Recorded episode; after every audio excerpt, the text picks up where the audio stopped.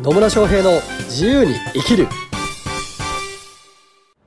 始まりました。始まりました。イエエーイ。野村翔平です。マリリンです。今日も野村とマリリンが大きな声で喋ります。いつもねいつも大きいのね。まあね。最近また大きくなってきちゃったそんな気がしますね、はい。一時期ですねマリリンの、まあ、声というよりも特に笑い声がうるさすぎて野村さんの素敵な声が聞こえないっていう苦情をいただいたんですけど、はい。ね。え素敵な声？はそれはなかったですかね、うん。はい。い。まあまあね自由に楽しく喋っていきますということで、はい。やっていきましょやっていきましょう。うというわけで今日のテーマは？今日のテーマはですね、はい。価値とは付加価値とは何ですかっていうあの野村さんがねあの答えていく回となっております。ちょっと何を言ってるかよく分かんなかったんですけどもう一回言ってもらっていいですか？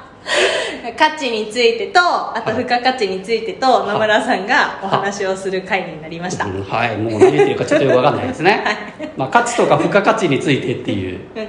ことですねはいはあ、なん。でそれが聞きたいと思ったん。ですかいやなん。か最近ねは本屋に行ったん。ですよ本屋に行ったん。ですねはいそしたら、はなん。か付加価値をつけろみたいなはいはい感じの感じの本があってあって、はいそれ買ったん。です、はまああの野村さんが普段言ってることがそのまま本に書いてある感じだったんですけど。ほう。ん。だからそのもうちょっとね。うもうちょっとね、私だけじゃなくてね他の人がもっと分かりやすいように。ね まあ、ちなみに私その本読んでないんで何書いてたか分かんないんですけど、うん。ね。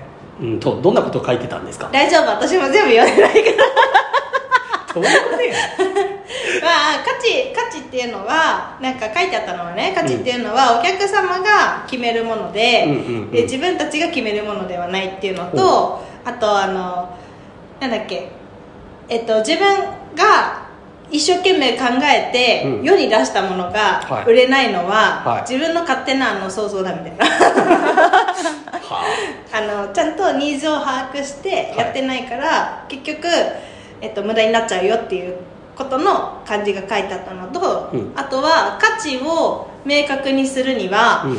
えっと、自分の提供しているサービスが、はい。えー受けた時サービスを受けた時にそのお客さんがどうなってるかっていうのを、はい。なんか分かりやすくするっていうのが書いてありました。書いてありましたか、うん。はあ、っていうことだそうです。はい。はい、というわけでねいいんじゃないですか。えまあ価値ね、うん。そうそう。なんでまあ私もねなんかて結局こう商品って商品の中身が大事なわけではなくて、う商品の価値が大事だよっていうことをよく言うんですよ。ーはい。なので商品ってなんか、まあ、例えばこれ聞いていただいている方ってコンサルとかね、うん。コーチの方とか、まあ、事業の方とかがどちらかというと多いと思うんですけど、はい。なんかこういうコンサルしますとか、ね、こういうコーチングしますっていうもの自体に価値があるわけではないんですよね、まあ、なんちゃらメソッドとか学んでてそのメソッド通りにやりますっていうのが価値かっていうとそれだけでは価値とは言えないんですよね、で価値って何なのかっていうと、まあ、マリリンがその言ってくれたように結局こうどんな状態になれるか、うん。まあ、現状があって人っていうのは必ずこうより良い未来に行きたいわけですよ。より良くなってきたいんですよね、はい。売り上げ上げたいとかもあるかもしれないし、うん。なんか、えー彼氏欲しいとかもあるかもしれないし 痩せたいかもしれないし、なんかあるわけですよ、でその、まあ、目標と呼ばれるものだったりとか何かしら得たいものがあって。でそれを得たいがために例えばコンサルとかコーチングとか、まあ、何かしらの商品サービスを購入するっていうことなんですね、なのでこう商品サービス自体が欲しいわけではなく、ん。商品サービスを、まあ、買ってでそれを活用した結果たどり着ける未来に対して、えーお金を払ってるとも言えるわけなんです。はい。なんでそこの変化の度合いが大きければ大きいほど価値としては高いっていうことにはなってくるわけですよ、はいなんですけどなんか世の中の人たちの多くはその商品商品自体を売り込もうとかうん。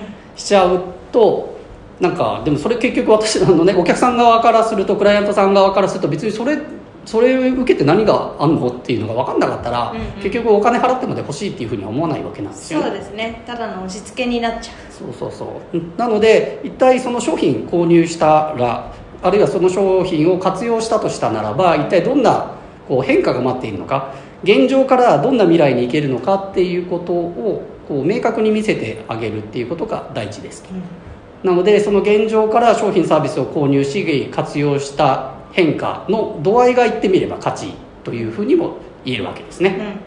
そうですね、まあ、そういうことです。でもなんか価値を明確にできないとかうん思ってる人もいるじゃないですか、思っている人もいるでしょうね。はい。あのじゃあ自分の商品がどんな価値があるのかとかうん。自分自身が分かってない人もいるしだからなんかそういう人に対してじゃあその価値を明確にするには何をしたらいいのかなんか一個一つください。一つください。うんそうですね一つ、はい一つねどんな価値が提供できるのか、まあ、言ってみればですねまあ自分で決めりゃいいんですけど、うん。決めりゃいいんですよ。だから自分の商品サービス提供したら一体こう目の前のクライアントさんとかがどんな変化が出るのかなっていうのを、うん。とりあえず最初の時点では想像でしかないかもしれないですけど、うん。想像してみてください。はい。はい。想像する。とりあえずはね。でまあ実際やってみたらうん。何かしらの結果出るわけですよまあ、売り上げが上がったかもしれないし自信が持てるようになったかもしれないし体重が落ちましたかもしれないし、うん。体力つきましたかもしれないし まあ何でもいいんですけどその変化が出たとしたなならば、まあ、その変化はあの自分の商品やサービスを提供したことによって提供できた価値なんだなっていうのは分かってくるんですよね、うんうんなので、まあ、とはいえあの最初全く経験がないような時っていうのはそれがないわけじゃないですか、はいまあ、その時はある程度想像するしかない場合もありますよね、そうですね、うん。はい。でもまあそれはねそう思っときゃいいんですよ。本当に、そうね。うん、でまあ価値なんで変化の度合いが言ってみれば価値なんですよね。うん。でそれももちろんいい変化ですよ。良くない方向に変化してったらそれが提供できる価値とは限らないんで。そうですね。であとこの価値っていうところでいくと大事になってくるのはあまあ、さっきねマリリンの言葉でも価値ってこう提供する側じゃなくてお客さん側が決めることだよっていうふうに言ってたとはい。思うんですよ。言いました。冒言いま頭でしたよね。でそれ本当にそうで要はですね同じものを提供したとしてもうん。うんそれに価値を感じるかどうかって相手次第だったりするんです、ううそうですね。ね。なので例えばまあね絵とかあるとするじゃないですか、はなんかよくわかんないけどすげえ有名な絵とかあるとするじゃないですか。いラッセンとか？線とかなのかはちょっとよくわかんないけど。でそれってもうすごい金額で取引されたりするわけですよね、はい。しますね。ね。でもじゃあ私が買うかっつうと買わないんですよ。うん。興味ない。興味がない。興味ないからね。うん。あちなみに野村さんの興味があるのは分かりますよ。何ですか？あのですね、はい。飲んでも二日酔いにならないっていうやつ。それね大体言われると買っちゃうんだよね。ですよね。この間も買っちゃいましたね。買ってましたね。なのであの皆さん野村さんに二日酔いにならないなんかを売れば大丈夫 そうなんですよ。だから必要としてる人に必要なものを届ければそれは価値があるものになるんですよ、はい。でも必要ないと思ってる人にいくらその商品届けてもその人たちは価値を感じないので、なのでちゃんとあなたの、まあ、商品サービスを提供しようと思ってるんだとしたならばどんな人だったらその価値を受け取ってくれるのかっていう観点で、えーお客さんとかねクライアントさんを選んでいくっていうことも大事にはなってきますね、はい。うん、そうなんですよ。本当ね本当人それぞれなんですよ。そうですね、うん。あとはなんか私が思うにあの営業する前にその人がどういう人なのかっていうのを分析じゃないけどは。な観察してなんかやるといいんじゃない？ってどういうことに興味が？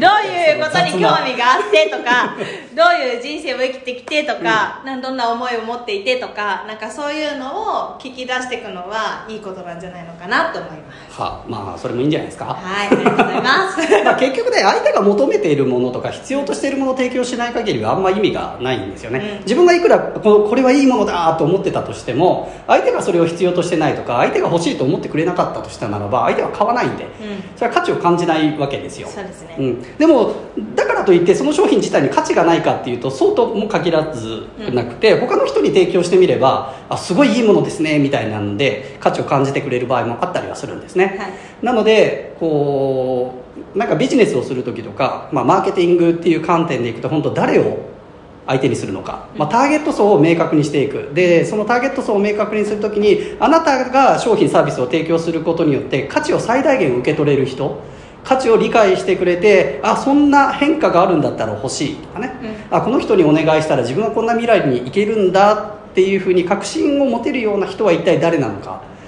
っていうのをしっかり見定めてその人たちに提供していけばいいよっていう話なんですよね。はい、はい、なんでね本当そうなんですよ。嫌いなんかね食べ物でもそうじゃないですか、うん、めっちゃ嫌いな食べ物をね嫌いな人は嫌いだから。そうですね。本当にね、はい、好きな人は好きだからっていう、うん、ね。なんでその自分の商品サービスを本当好んでくれる人とか価値を感じてくれる人、で特にコンサルとかコーチングで行くと商品買ってもらって終わりじゃなくて、うん、そこから実際のコーチングとかコンサルをして結果を出してもらうっていうことがすごく大事になってくるので、はい、その結果が出やすい人は一体どういう人なのかっていう観点でもねターゲット設定をしていくとか、まあ、言い方あれですけどお客さんクライアントを選んでいくっていうことも大事になってくるよっていうことになります、はい、はい、なんであの絶対ですね何かしらの価値は提供できるんですよ、うん、何かしらの価値は提供できるのでじゃあ一体誰に対して提供すればその提供価値が高くなるのか